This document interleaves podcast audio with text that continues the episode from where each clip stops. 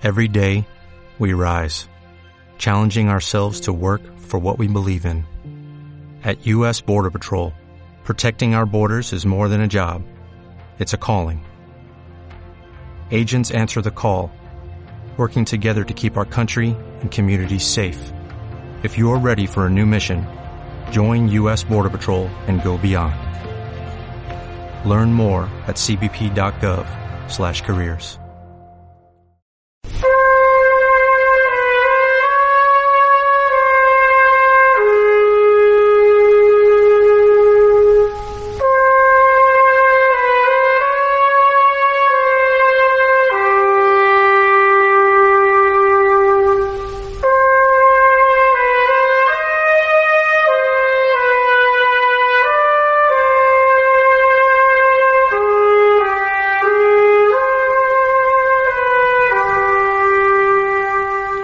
La vida va demasiado rápido. Si no te paras y miras a tu alrededor de vez en cuando, puedes perdértela. Tercera frase esta que dijo Matthew Broderick en la película Todo en un día de 1986. Nosotros os aseguramos que pararse todos los jueves de 9 a 10 de la noche en la sintonía de APQ Radio para no perderse cinómanos habituales es una forma estupenda de disfrutar del cine y de la vida, que al final son la misma cosa.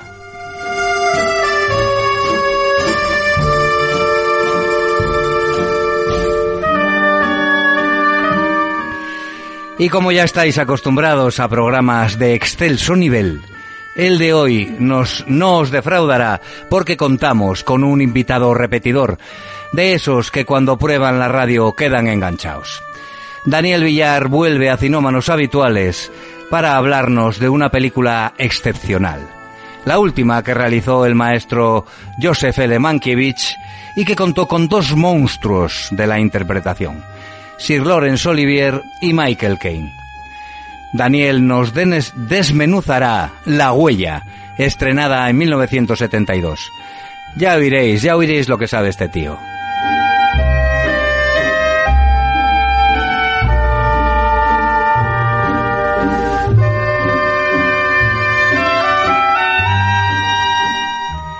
Después llega Rafa Bravo con su sección terrorífica y fantástica para hablarnos del festival que más le gusta, el de Siches, que entregó sus premios el pasado día 18.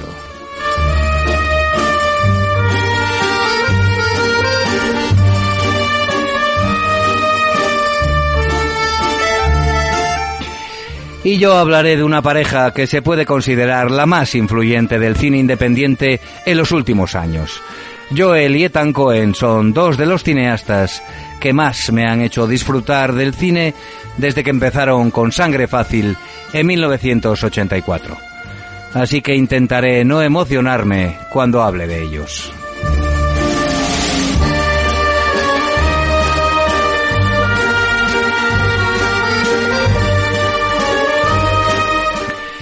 Estad atentos si no queréis pinchar en hueso cuando abráis las plataformas de pago para ver alguna de las series o películas que ofrecen. Y lo mismo os decimos a la hora de escoger una sala de cine. Rafa y yo lo vemos todo, como Dios, y luego os contamos lo que nos pareció, para que asumáis los riesgos que conlleva hacernos caso.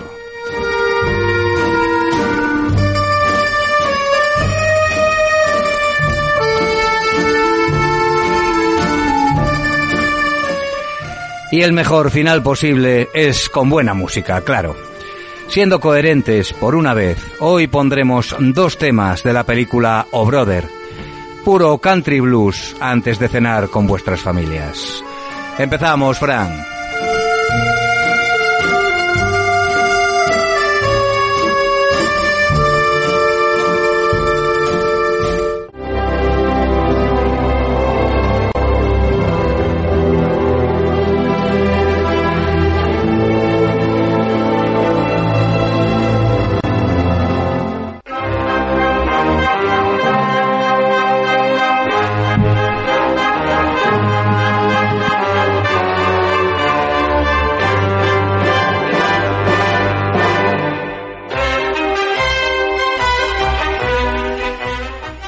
Bueno, suena de fondo la banda sonora compuesta por John Addison para la película del maestro Manskiewicz La Huella de 1972.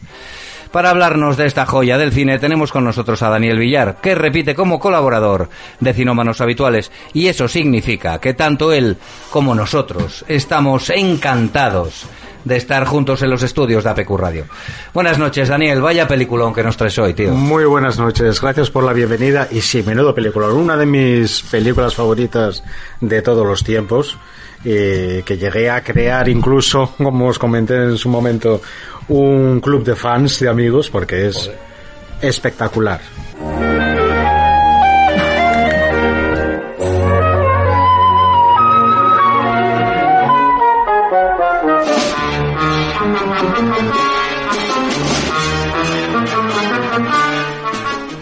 Bueno, empieza la música, como veis, en plan vodevil, en plan como si fuera Miss Marple, porque, porque bueno, me encaja perfectamente con, con la película. La película es una película como les gusta, como le gustaba a Menkiewicz, ¿no?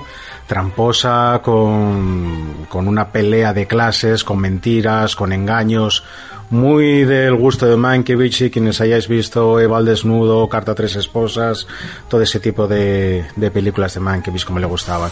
Está basada en una obra de teatro de Anthony Schaffer, eh, que ganó un premio, el premio Edgar Allan Poe, que precisamente cuando veis la película figura encima de la mm, de la chimenea de la casa de Sir Lawrence Olivier, ¿eh? del personaje Anthony White, eh, pues ese, ese premio fue real, fue auténtico. auténtico. Sí, sí. sí, sí, lo ganó el propio Anthony Schaffer por esta maravillosa película.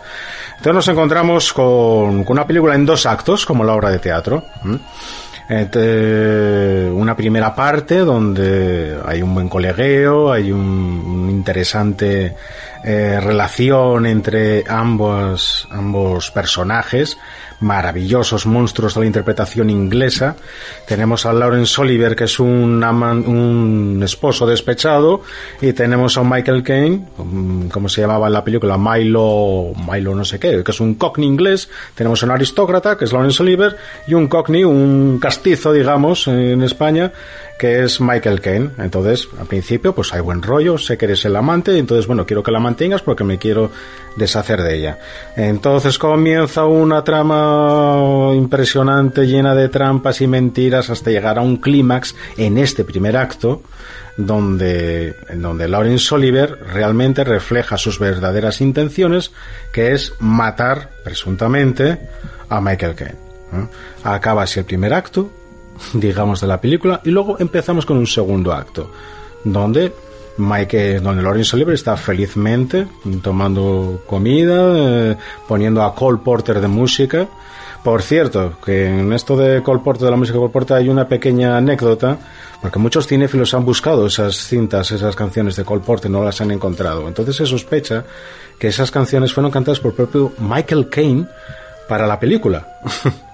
Es curiosísimo, pero es así. Es una de esas cosas de, de Mankiewicz como, por ejemplo, esos guiños que hace eh, las fotografías. Las fotografías que son también espectadores de la trama, ¿no? Junto con los muñecos, los autómatas, los juegos que forman parte de, de la película.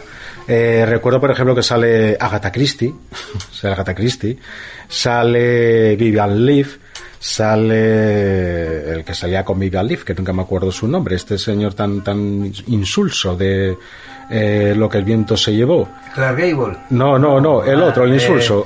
Sí, este. eh, Leslie. Leslie Howard. Leslie Leslie, Howard, Howard. Leslie. Ahí está. Sale Lawrence Oliver de pequeño. Bueno, pues eh, como decíamos, luego aparece un detective que es el propio Michael Caine disfrazado, Disfrazado. y se vuelve a crear otra historia, le devuelve la pelota, digamos, y acaba en una lucha entre quién, eh, quién fastidia más al otro. Tiene un final apoteósico, que me parece apoteósico, maravilloso, genial. Digamos que pierden los dos, pero, pero maravilloso. Es una lucha de clases sociales, además, donde tenemos eh, un reflejo de la Inglaterra de aquella época. tenemos a un Lawrence Oliver totalmente clasista y racista. Tenemos a, a un Michael Caine que tiene un... Yo recomiendo, ya sé que, por ejemplo, Rafa no, no le gusta mucho, pero escuchar la película en, En inglés. en inglés porque tiene unos matices increíbles. Por ejemplo, eh, Lawrence Oliver habla tres acentos diferentes. Habla un acento inglés puro, un acento americano en otro momento, a veces pone un acento prusiano, alemán, ¿eh? y, en otros momentos incluso de oriental. Hace un poco, juega un poco con ello. Mike Ken, por su parte, bueno, pues habla como mm, palabras de Cockney que están traducidas un poco en el español aquí hablaríamos de chorba, tal, pero allí eh, se dice bird. ¿Y qué más te puedo contar así de comienzo de esta película? Va a ir abriendo un poco eh, el, el, tema. Es la última película de Mankiewicz, como has dicho. Sí. Y tuvo un problema con los Oscar, que es que tuvo que competir con El Padrino. Con El Padrino y con Cabaret dos pesos pesados de, la época. Malos competidores, diría muy yo. ¿eh? malos competidores en aquella época. Entonces. Bueno, llevó, yo creo que cuatro nominaciones. llevó cuatro nominaciones, eh, guion, de, dirección y por supuesto los, dos actores. Y llevó la de la música. Pero... ¿Qué actor principal y actor secundario? Mm, sí, sí, sí, sí, Lo que no sé cuál sería, ¿Cuál uno principal, y el cuál el otro. Entiendo que Lawrence Oliver sería principal sí, y Mike Ken secundario. secundario. También fue nominado a mejor a mejor banda sonora. Sí. Pero porque quitaron al padrino, no le dejaron participar al padrino con esa banda sonora no la consideraban original, si no recuerdo mal. La de pues Nino Rota, que aquí la conocemos algo. La conocemos aquí, la ponéis bastante. Yo cuando estaba escuchando la música psicopolicia, mira, aquí está la, la, gran competidora de... Muchos críticos consideran incluso la huella superior al padrino, que ya me parecen palabras mayores, pero para mí, desde luego, es una obra maestra absoluta. La primera sí. La primera. Sí, la primera sí. La primera huella, ¿no? No, la primera del padrino. Ah, la primera, no. A mí me gusta más la segunda del padrino que la primera. Y a mí también me gusta la tercera. ¿La tercera, sí? Sí, sí, a mí me gustan todas. Ahí ya no llego yo tanto. Yo creo que va bajando, va. Le dio como un gatillazo al director, yo creo, a última hora, ¿eh? Sinceramente, ¿eh? Mm, no lo sé, a mí me parece muy buena también la tercera, tío. Buenísima. No tan buena como la primera, yo la segunda no. Bueno, eh, a ver, me gustan las tres mucho, pero la tercera a mí. A mí la que más me gusta la primera con diferencia, ¿eh? Que tengo que ser claro. no lo sé, nos estamos yendo por la raya. Sube un poco de, de música, por favor, Fran, tío.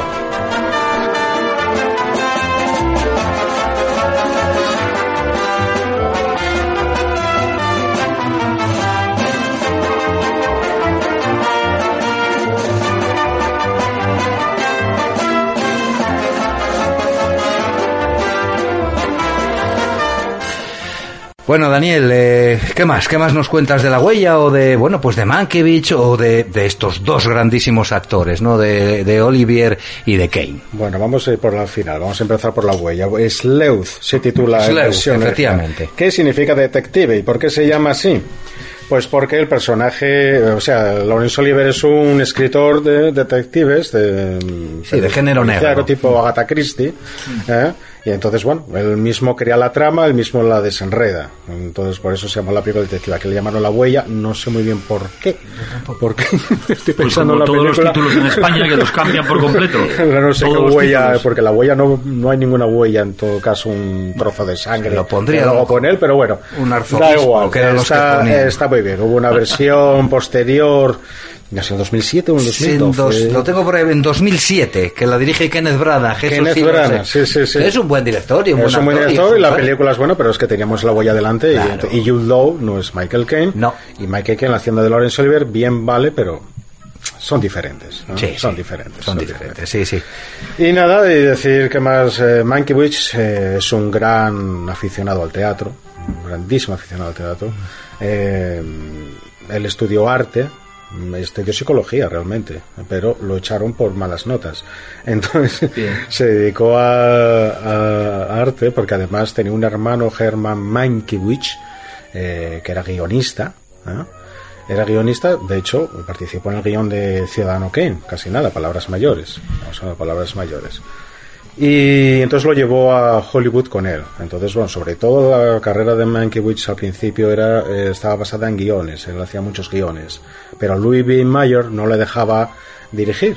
Así que marchó a la 20th Century Fox y empezó a hacer películas, eh, pues bueno, que ya todos conocemos, ¿no? Empezó, es la Carta a Tres Esposas, La Condesa Descalza, eh, Eva al Desnudo, Julio César, bueno, auténticas maravillas. Cleopatra, que a mí me encanta, caramba, aunque haya sido el mayor fracaso comercial de la historia, para mí es una maravilla. Yo es que con Liz Taylor tengo un- una relación de amor que... Entonces estás, estás cambiando las cosas porque te gusta ella, no la película. La película también, que yo soy muy romanista y a mí todo lo que sea el mundo romano me encanta, como Julio César. Y es que eh, Mankiewicz era un grandísimo aficionado al teatro, un grandísimo aficionado al teatro. De hecho, hizo muchas, eh, casi todos eran guiones adaptados eh, de obras de teatro o de novelas, ¿no? Como El hombre impasible de Graham Greene, Julio César es de Shakespeare, eh, esta obra es de, también de teatro, La huella de Anthony Schaffer.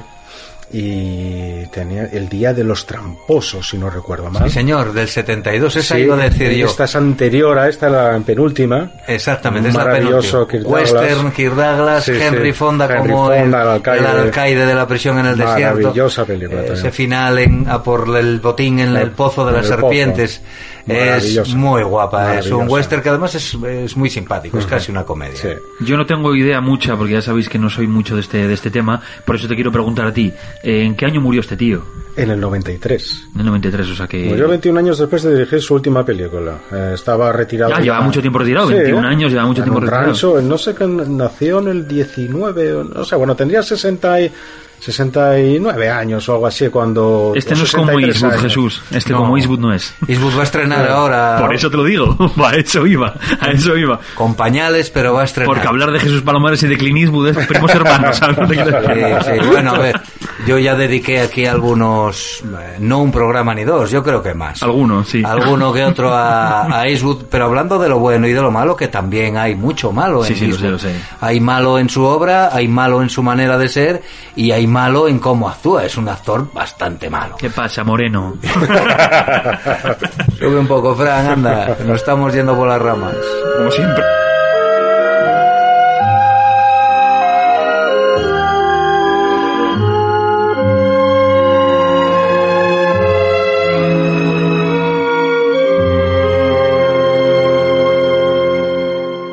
¿Qué más nos cuentas, Daniel? Estaba tío? recordando, estaba recordando otra película que, que trabajó, que sacó de otra obra de teatro, que era De repente el último verano. Ah. ¿eh? De Tennessee Williams. De Tennessee. Williams, otro, De hecho, gran, otro grande. Y otro, de hecho, él tenía un- una frase que, que dedicaba a los, a los chavales, a los nuevos directores, eh, que decía, ustedes han perdido el norte eh, simplemente por estar estudiando en academias o en métodos eh, en las universidades, porque el cine se encuentra en las obras de Shakespeare, en las obras de Cervantes, en las obras de, de Molière, ahí se encuentra el cine. Ahí, ahí tenéis las historias que tenéis que sacar para, para un buen guion o para, para una buena película. ¿m? Él era un- adoraba el teatro. Eh, de hecho, también solía comentar que que solía comentar es que hay una frase de él que era muy buena que era muy buena pero pero bueno ahora ahora se me fue el santo al cielo ahora se me fue el santo al cielo Bueno, era un tipo que, bueno, evidentemente le gustaba mucho el teatro, pero adaptaba muy bien las obras. es estaba muy decir, bien las obras que no es fácil No es fácil. No, no, claro. una obra de teatro tú ves una obra una película de, de Mankiewicz después de leer la obra o incluso la novela ¿no? Yo eh, me acuerdo de leer Carta a tres esposas luego ver la, la película bueno le quitó un par de esposas a- entre el libro y la y la película no pero es que es que es tan fidedigno y tan bien llevado tan bien llevado al, al cine que es increíble la capacidad de, de guionizar que tenía que tenía Mankiewicz La de. Además, la están poniendo. Bueno, la están poniendo, no lo sé, porque ahora yo creo que un par de meses. No sé, soy bastante malo para esto del tiempo. La de Julio César en TCM, porque TCM es Ay, una. cómo me encanta esa Eh, y, Oh. y bueno, desde Luis Carlhem hasta. Bueno, pues eh, Brando, Brando era Brando. bruto, ¿no? Y- no no, eh, Marlon Brando era Antonio Era Antonio, correcto. eh, Laurence Olivier era bruto no, eh, no era James Mason bruto. James Mason James James, Mason, Mason. no me, se me estoy yendo Sí, se bueno, me fue la cara James Mason ¿Cómo no James- se nos va a ir, tío? James. Mason James Mason era bruto Y, y es teatro puro, quiero Es decir. teatro puro, Puro, pero- puro. Además es que se distinguen los actos perfectamente. y la dicción es como lo- como en el teatro ¿quién no se emociona todavía eh, escuchando a Marlon Brando. No hagas gestos por lo bajo. Escuchar a, Marlon Brando en inglés, por favor, en inglés. Es que TCM, estáis hablando de TCM, de TCM que lo que coge es una vez al mes hace cambios y lo que pone a las 8 lo pone a las 10 de la mañana y hace cambios y siempre estás viendo lo mismo. Eso hacen, eso hacen todas las cadenas. no, todas las cadenas. Hombre, el otro día echaron 2012 en, el Paramount y, lo echaron a las 10 y ayer lo echaron a las 8 de la tarde. Bueno, pero 2012, bueno, es 2012. Y a ver, y, qué hay en Telecinco, Rafa? Gente sentada en sillas rajando. Bueno, cualquier hora. en mi casa Telecinco tiene clave de acceso, porque yo prefiero que me salte un bloqueo directamente, porque si no me sale sarpullido, ¿sabes? Claro, pero, pero a ver, si ves siempre lo mismo, y lo mismo es, pues, pues grandes clásicos del cine, que es lo que ponen en Turner Classics Movie, que es como se llama eh, de verdad el, el canal, pues, pues muy bien, porque repasas. O incluso la encuentras, que me pasó a mí el otro día, la encontré empezada, la de, la de Julio César. Pues eh, no sé si quedaban 30 o 35 minutos. Coño, pues a los 8 o 10 días vi el, el comienzo. El, cacho que te faltaba. que me pilló bien. 8 o 10 días porque te pilló bien, porque si no al día siguiente podías haberla visto seguro. ¿eh? Por supuesto, claro que sí.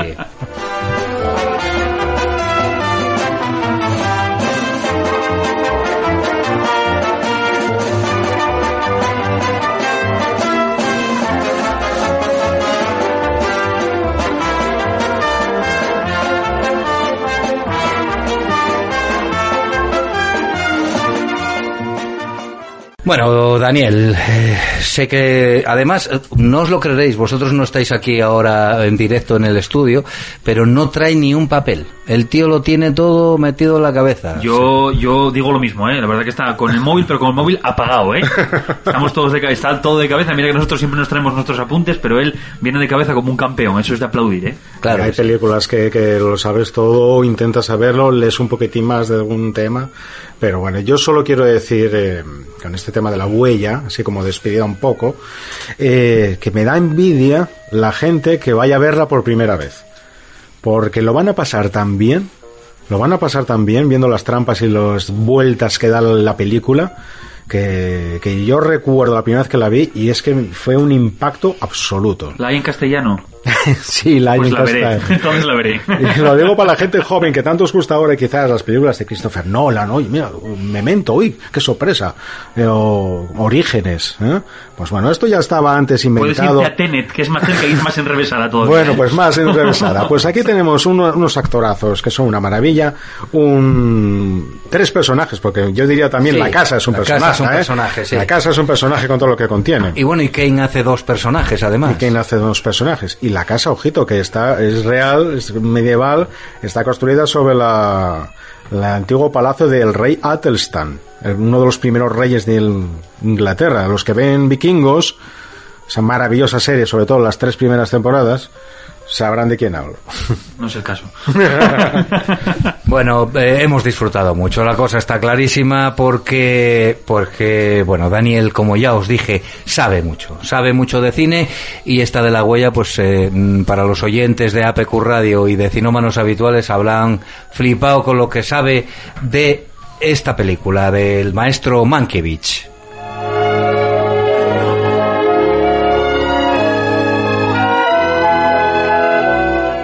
Pues nada, despedirnos eh, de Daniel Villar y de su gran colaboración en el programa de hoy. Daniel, te esperamos en próximos programas. Muchas gracias, aquí estaremos.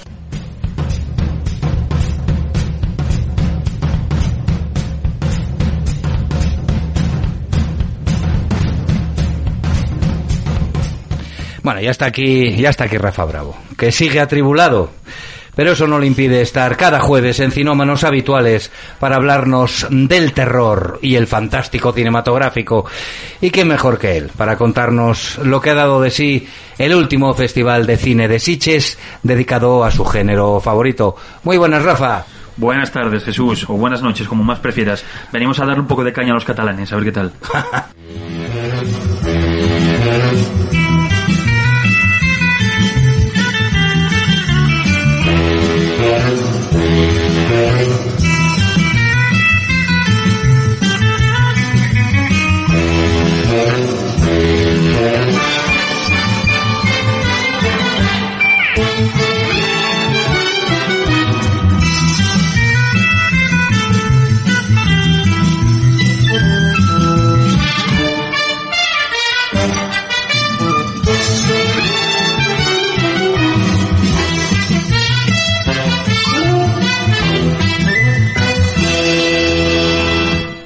este jueves, venimos cargados de información del último del cine, tanto en nuestro país como en el resto del mundo.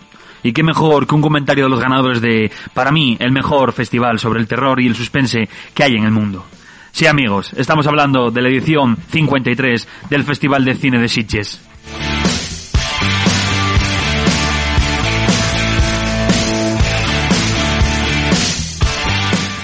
Como todos sabemos, este es un año atípico para todo, y evidentemente el cine y los festivales no se quedan cortos.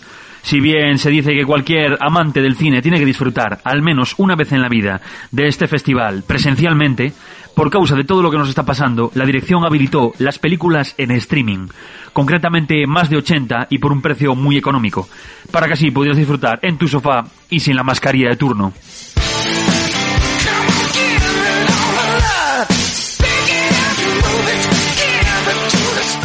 Evidentemente hubo personas con suerte que pudieron asistir presencialmente al visionado de las películas e incluso a las actividades paralelas del festival, que no son pocas, pero nosotros nos vamos a centrar en lo importante. ¿Qué ocurrió dentro de estas salas? ¿Qué presentó, quién presentó nuevas películas o series? ¿Quién recibió algún premio especial? Pues bueno, vamos a ello porque todo esto no se va a contar solo, lo vamos a contar aquí, en Cinómanos Habituales.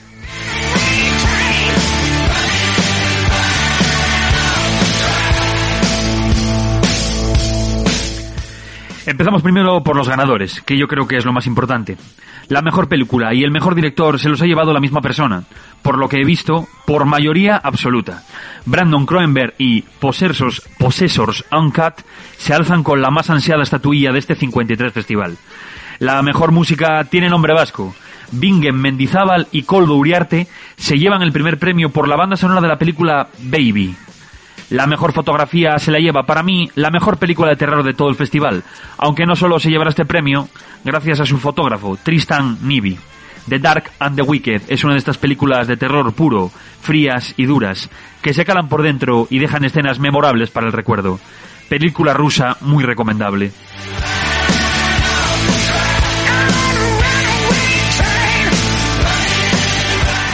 En la mayoría de los festivales el público también tiene su momento de votación, y Sitges evidentemente no iba a ser menos.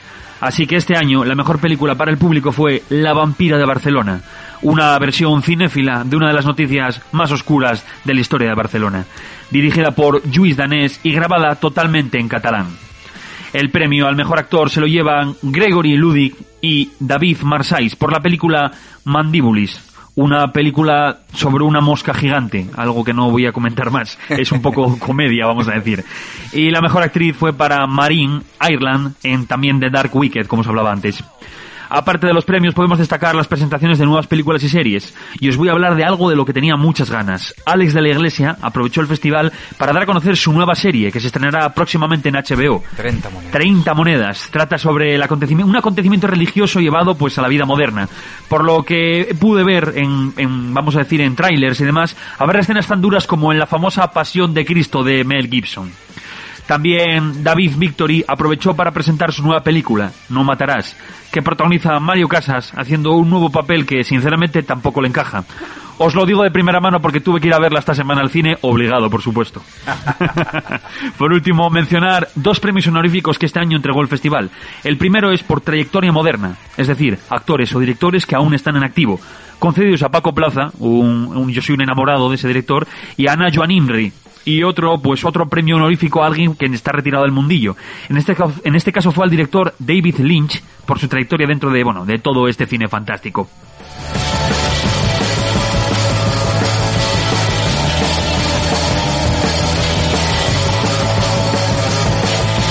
Dices, dices Rafa de David Lynch que, eh, que efectivamente le dieron un premio, él no pudo asistir. Yo Eso creo- es, sí, sí. Vi un vídeo, es un, un director que me gusta y que odio a la vez. Eh, bueno, pero es que proyectaron El hombre elefante, una de las películas que marcó mi adolescencia. Sí, sí, eso es, eso es cierto. Lo que pasa es que como tengo X minutos no puedo decirlo todo. También, me tam- voy. también, también leí un mogollón de cosas que hicieron, que fue, puede ser la que proyectaron en 4K, porque era súper antigua, no es otra. Es del 80. Sé que hubo una en blanco y negro muy antigua, que no te sé decir el título porque lo leí, pero no, y bueno, vi Días de Cine, que también habló sobre el festival y demás, y no sé exactamente qué película era, pero sé que hay una película película muy antigua que hicieron una la, la, la versionaron en 4K y la proyectaron allí también para pues bueno para ¿Y era de Lynch solo es esa? ¿Solo hay esa? no, no, no, Ah, no, es no, esa. no tiene por qué ser de Ah, Lynch. vale, no te vale. sé decir exactamente de quién era. Vale, pero sé que hubo una que remasterizaron en 4K y la proyectaron allí. Pero como nada más que eran frikis del terror, porque he visto vídeos de la gente que había allí, dudo que esa película interesara a mucha gente. Sinceramente, porque estaban esperando por ver ciertas cosas. Yo esta de la mosca que os acabo de hablar me parece una, una, una aberración, porque yo no entiendo cómo eso puede presentar eso en un festival, sinceramente. Hay cosas En un festival en que presentaron Star Wars, vamos a ser claros, ¿eh? Bueno, y, y también, bueno, yo hablé del Festival de Sichaces unos programas lo sé, lo sé. Y, y, bueno, si ves los títulos de los primeros... El exorcista también. Sí, y Karate a muerte... En Torremolinos, pues por también supuesto. quiero decirte que hay Un de gran todo. clásico español, como no, yo también he hablado de Karate a Muerte en Torremolinos. Pues esa se presentó en Siches, ¿qué te parece? No, no, lo sé, lo sé, pero por- porque, porque tiene la calidad suficiente como para presentarse en un festival en España, por supuesto. Si fuera en Inglaterra seguramente nos hubieran mandado a paseo, pero aquí nos dejan presentarla. Está claro, pero bueno, así es, amigos. Eh, un año más llega, pues llegó a su fin este festival que nos enseña pues las nuevas caras dentro de este mundo tan abstracto del séptimo arte.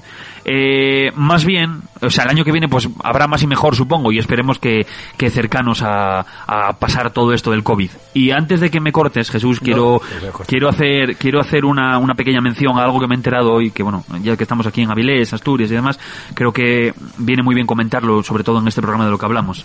A través de un amigo mío cercano que trabaja en, en un cine, me han comentado de que por causa de, pues bueno, todas estas restricciones que estaban, estaba viendo aquí por causa del COVID, el cine de Tour aquí en Avilés, que es el que a nosotros más cerca nos queda, y a mucha gente, eh, va a cerrar sus puertas enviando a 16 personas a, ERTE por segunda vez, porque bueno, eh, con la gestión que, ya no me voy a meter en política, pero con la gestión que está ocurriendo, el hecho de vetar, de salir de la propia ciudad, incluso para ir a un centro comercial, eh, no pueden hacer frente a, los gastos que conlleva el, el cine, porque el, el núcleo urbano más cercano es Avilés. Entonces, si Avilés no puede ir al cine, evidentemente nos quedamos todos sin cine. Así que esto es un llamamiento para que, para que veáis lo, lo importante que es no solo la economía, sino todo en general, tanto para el arte y la cultura, porque si empiezan a desaparecer los cines para cuatro que tenemos en Asturias, vamos a poder quedarnos sin ver esto. Y yo a Madrid no puedo ir a ver una película porque no me da el bolsillo.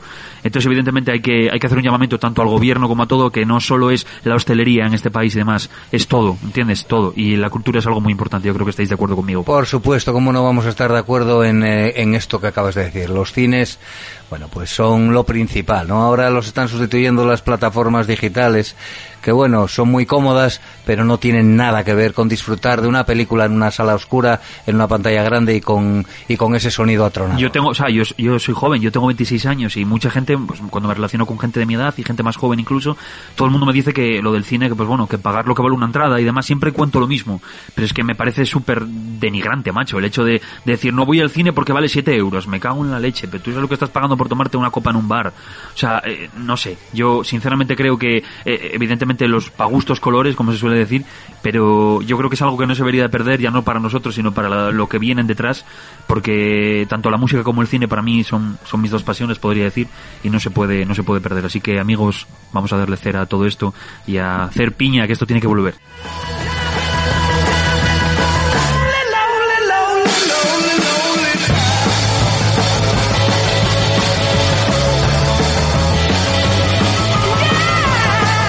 Bueno, atención, audiencia femenina joven, 26 años, nuestro locutor estrella, ya sabéis. Seguramente si venga mi novia aquí igual te corta el cuello un poco. Si dices esto, cuando lo escuche me va a dar cera, ya te lo digo.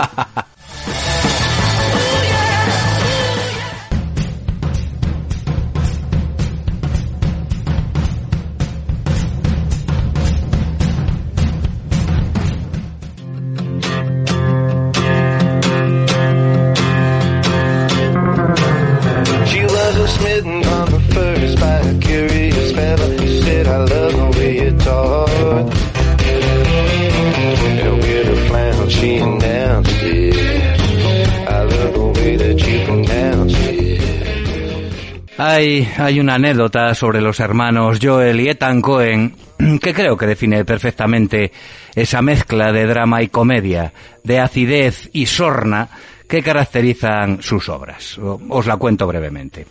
El perro de la familia Cohen se encontraba en un estado lamentable. Había perdido casi la movilidad de sus patas. Así que básicamente, bueno, pues se arrastraba por la casa. Finalmente, un sábado por la mañana, se decidió que los hermanos debían llevar al perro al veterinario y poner fin a su miseria. Mientras Joel arrancaba el coche, Ethan se inclinó a recoger al lamentable animal. Y en ese momento el perro milagrosamente salió disparado sobre sus cuatro patas, corriendo para salvar su vida, derecho a la carretera, donde un coche que pasaba lo atropelló y lo mató.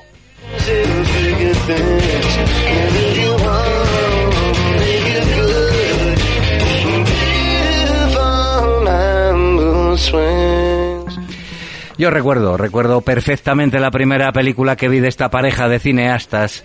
Se titulaba Muerte entre las flores y era muy, muy, muy buena. Sí, vale, era una película de gángsters, pero no cualquiera. Había un montón de tipos con nombres imposibles, había mucha violencia, humor y unos personajes, bueno, pues como a mí me gustan, marcadamente perdedores, con vidas desgraciadas y sin ningún futuro llenos de sutil ironía, de frases lapidarias y de la que era imposible desconectarse, a pesar de la multitud de nombres y apodos con los que los Cohen bombardean a su público. Fueron los reyes del cine independiente americano. Sus guiones y su excelencia en el lenguaje cinematográfico me hicieron fan de por vida de estos hermanos nacidos en Minnesota en la década de los 50. Joel, el mayor, suele dirigir y Ethan produce y guioniza la mayor parte de sus obras. Comenzaron su carrera como montadores y ayudantes de producción en películas de terror de bajo presupuesto, época en la que conocieron al director Sam Raimi. Entre curro y curro compartieron apartamento y máquina de escribir para vender algunos guiones y parir el que sería el origen de su primera película, Sangre Fácil, de 1984, cuya financiación fue muy difícil de conseguir y contó con actores de segunda fila o directamente desconocidos. Bueno, pues como Frances McDormand, ¿no? Que quedó prendada del director de Joel Cohen, con el que acabaría casándose, y lo que es más raro, conservando el matrimonio a día de hoy. Sangre Fácil cosechó muy buenas críticas de la prensa especializada y fue un éxito de taquilla, lo que hizo mucho más fácil la financiación de sus siguientes largometrajes.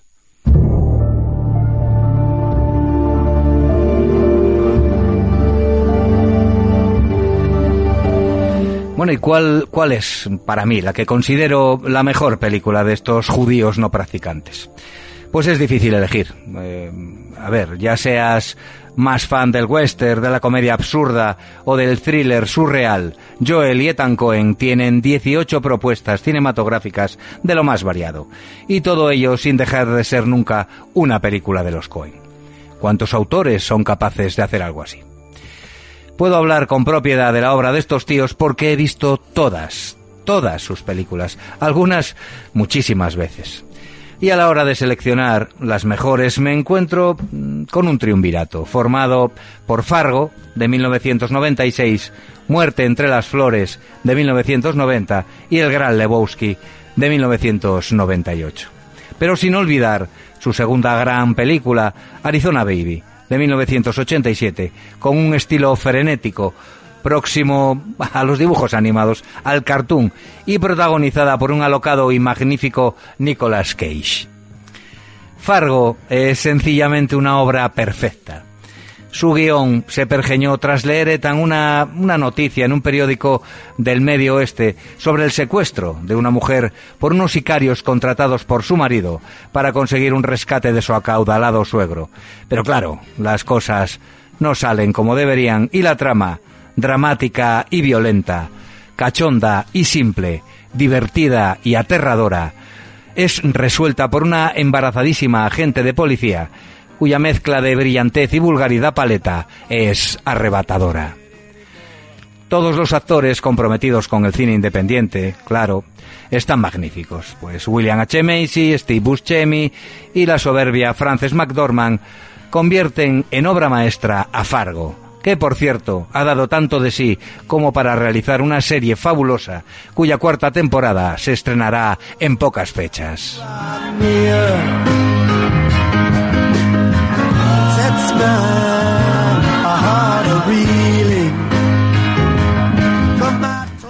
El Nota, los nihilistas, los bolos, Hotel California.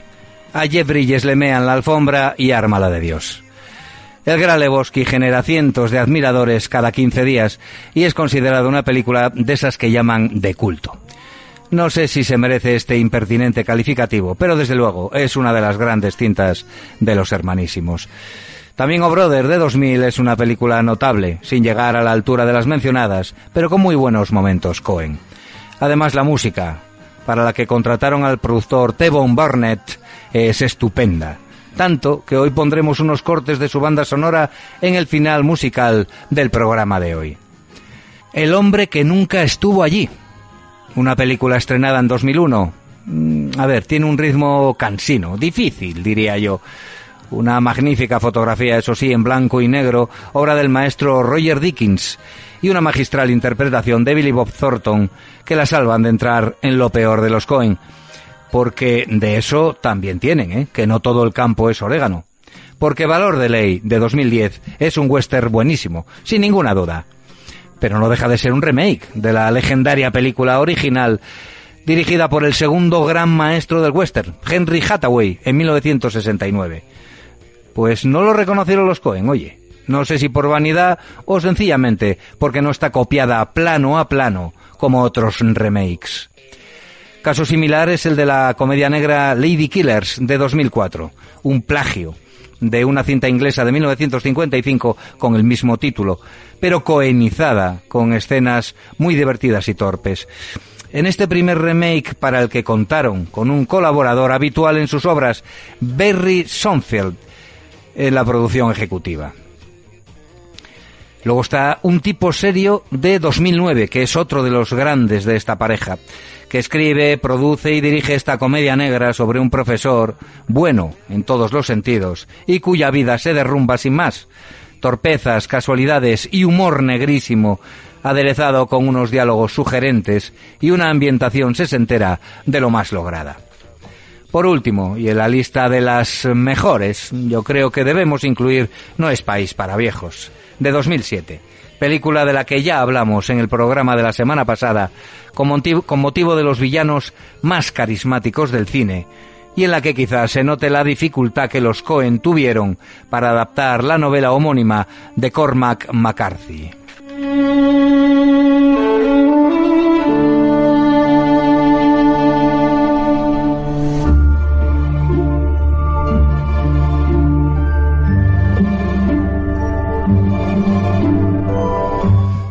Hay que reconocer que hacer una lista con las mejores películas de cualquier autor responde en muchos casos, y más en el mío, más a filias y fobias que a calidad. Máxime, referida a estos geniales hermanos que siempre han sido fieles a sí mismos. Nos gusten más o menos sus películas, es así. Voy a citar algunas de las que menos me gustaron o que no dejaron pozo alguno en mi infrautilizado cerebro. Quemar después de leer de 2008 una trama de espionaje, bueno, pues que casi ni recuerdo. Crueldad intolerable de 2003, una alocada y simpática comedia, sin más. El Gran Salto de 1994, fábula empresarial con Tim Robbins y Paul Newman. Barton Fink de 1991, una paranoia infernal en un hotel con John Goodman como orondo Satanás. Ave César, de 2016, cine dentro de cine, otra vez con Clooney. Una película menor, demasiado mística para mi estropeado gusto.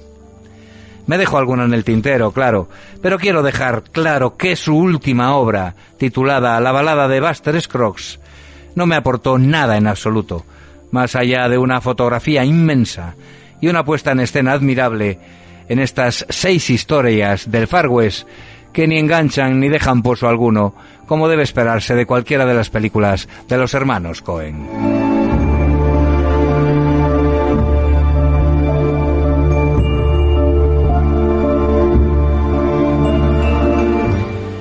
Pero amigos, hay que reconocer el inmenso talento de estos dos tipos que marcaron el cine independiente de autor desde su primera película, Sangre Fácil, en 1984.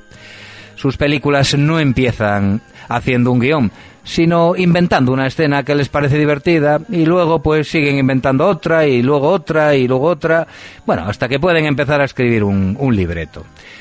En muchos de sus largometrajes, la trama gira en torno a un hecho luctuoso o a un secuestro, llevados al extremo del ridículo, con personajes patéticos que normalmente acaban mal. Se declaran admiradores de Stanley Kubrick, claro. En la industria se les conoce con el apodo de el director bicéfalo, una suerte de monstruo de dos cabezas, nada terrorífico. Muchos actores que han trabajado con ellos cuentan la anécdota de que, al estar tan compenetrados, suelen responder lo mismo cuando son interrogados sobre algún aspecto del guion o de los personajes. Y no, no son gemelos, ni siquiera mellizos. Se llevan tres años de diferencia, viven para el cine, y como el roce lo hace todo, Joel, como ya dije, está casado con la actriz fetiche protagonista de algunas de sus películas, Frances McDormand, y Ethan con la com- comontadora de sus filmes, Tricia Cook. Acumulan infinidad de premios, desde la Palma de Oro de Cannes a cinco Oscar, pasando por dos BAFTAs, que prestigian a todo aquel que trabaje con ellos. Y por eso, desde cinómanos habituales, esperamos que lo sigan haciendo, al menos tan bien como hasta ahora. Reeling from my toes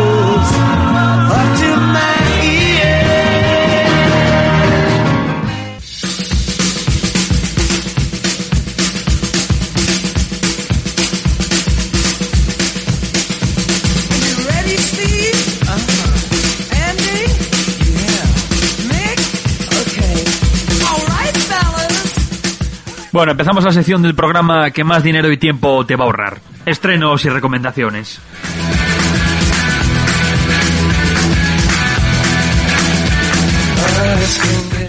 Hoy empiezo con la película de un libro clásico que leí en el colegio, Las Brujas, de Roald Dahl, basada en el libro del mismo nombre del también autor de Matilda y Charlie la fábrica de chocolate. Presenta un mundo en el que las brujas son de verdad, existen y viven entre nosotros, y no van montadas precisamente en un palo de escoba.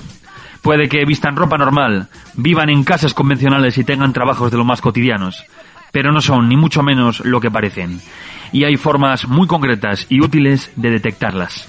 Sino que se lo digan al pequeño protagonista de esta historia, protagonizado por Jafir Bruno, que comienza a vivir con su abuela, Octavia Spencer, en Alabama, a finales de los años 60, después de quedarse tristemente huérfano. La gran protagonista y gran bruja de esta historia es Anne Hathaway, y en mi opinión es una película fantástica para los más pequeños, recomendable.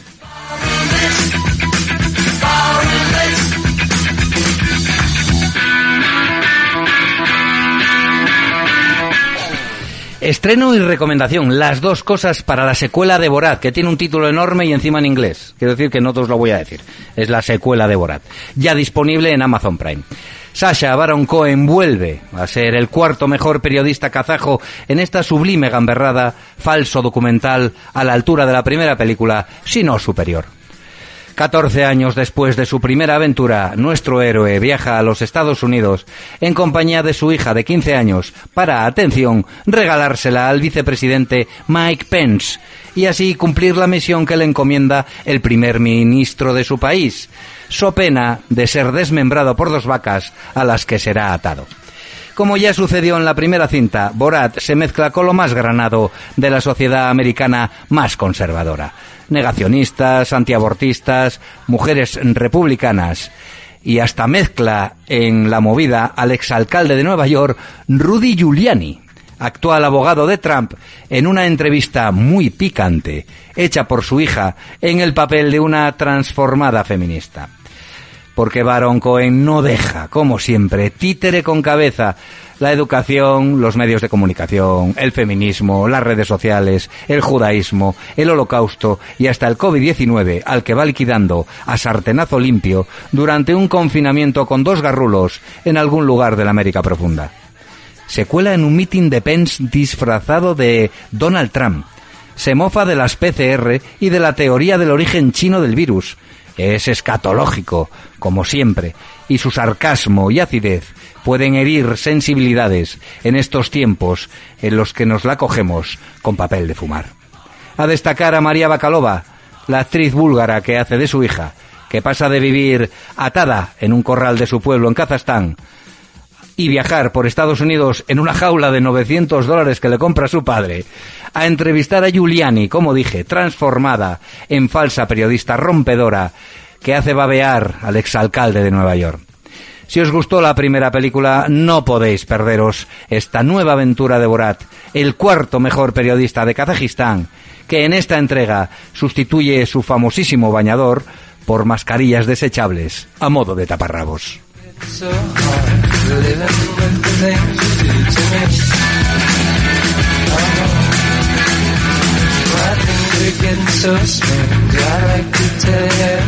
Seguimos con la española sentimental.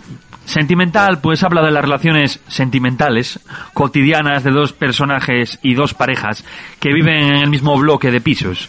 La cordialidad entre los dos hogares se ve interrumpida cuando la pareja del bajo invita a otra a la cena, durante la cual les proponen practicar sexo en grupo.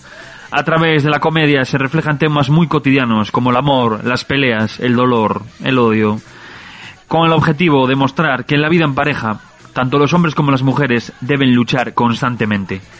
Protagonizada por Alberto San Juan, Belén Cuesta y Javier Cámara y dirigida por Cesc Gay, al que no tenía ni idea de quién es, puede estar bien o no.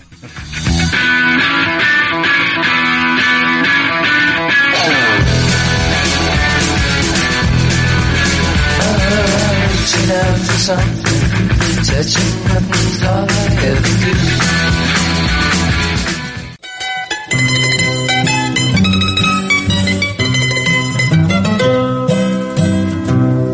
My latest sun is sinking fast. My race is nearly run.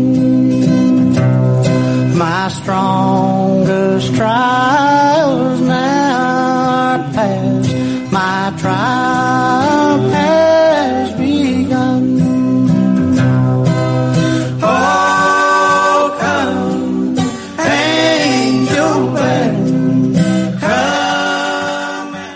música tradicional americana, el equivalente a las jotas o a las muñeiras aragonesas y gallegas, ha alcanzado una merecida dimensión internacional con artistas como Johnny Cash o Dolly Parton. Comparable únicamente en el ámbito musical de tradición española con el formidable Camarón de la Isla, nuestro mejor cantador de la historia. Comparaciones aparte entre el country y el flamenco, que no son tan distintos como pueda parecer, pincharemos hoy dos canciones de la película de los hermanos Cohen, como no, Oh Brother. Puro country, country blues a cargo de The Stanley Brothers, interpretando como oís Angel Band. Y para finalizar con Man of Constant Sorrow, el tema que Clooney y sus colegas fugitivos cantan en la película en la radio local. Whose blood now cleanses from all sin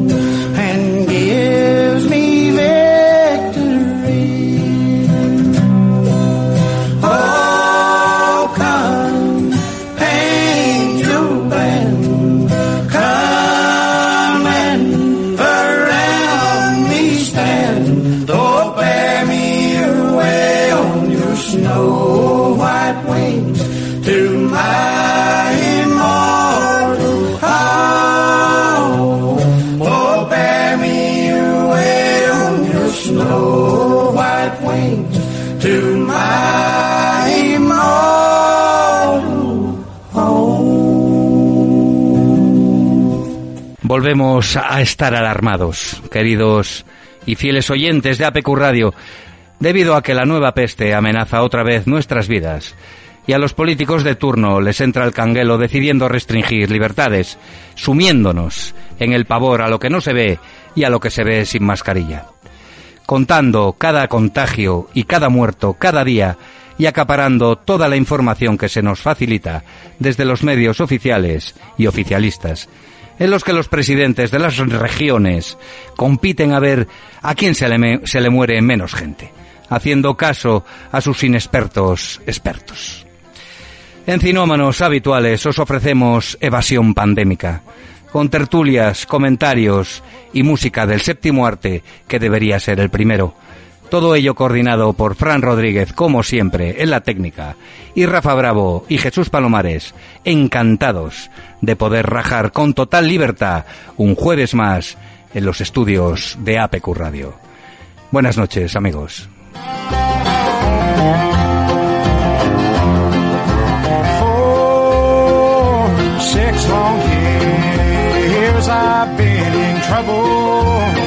No pleasure here on earth I find.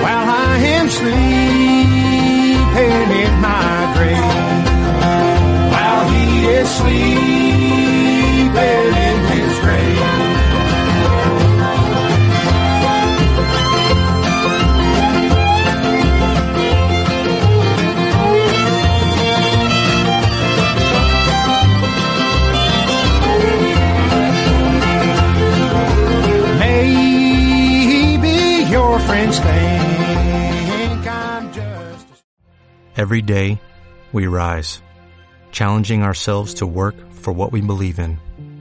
At U.S. Border Patrol, protecting our borders is more than a job, it's a calling.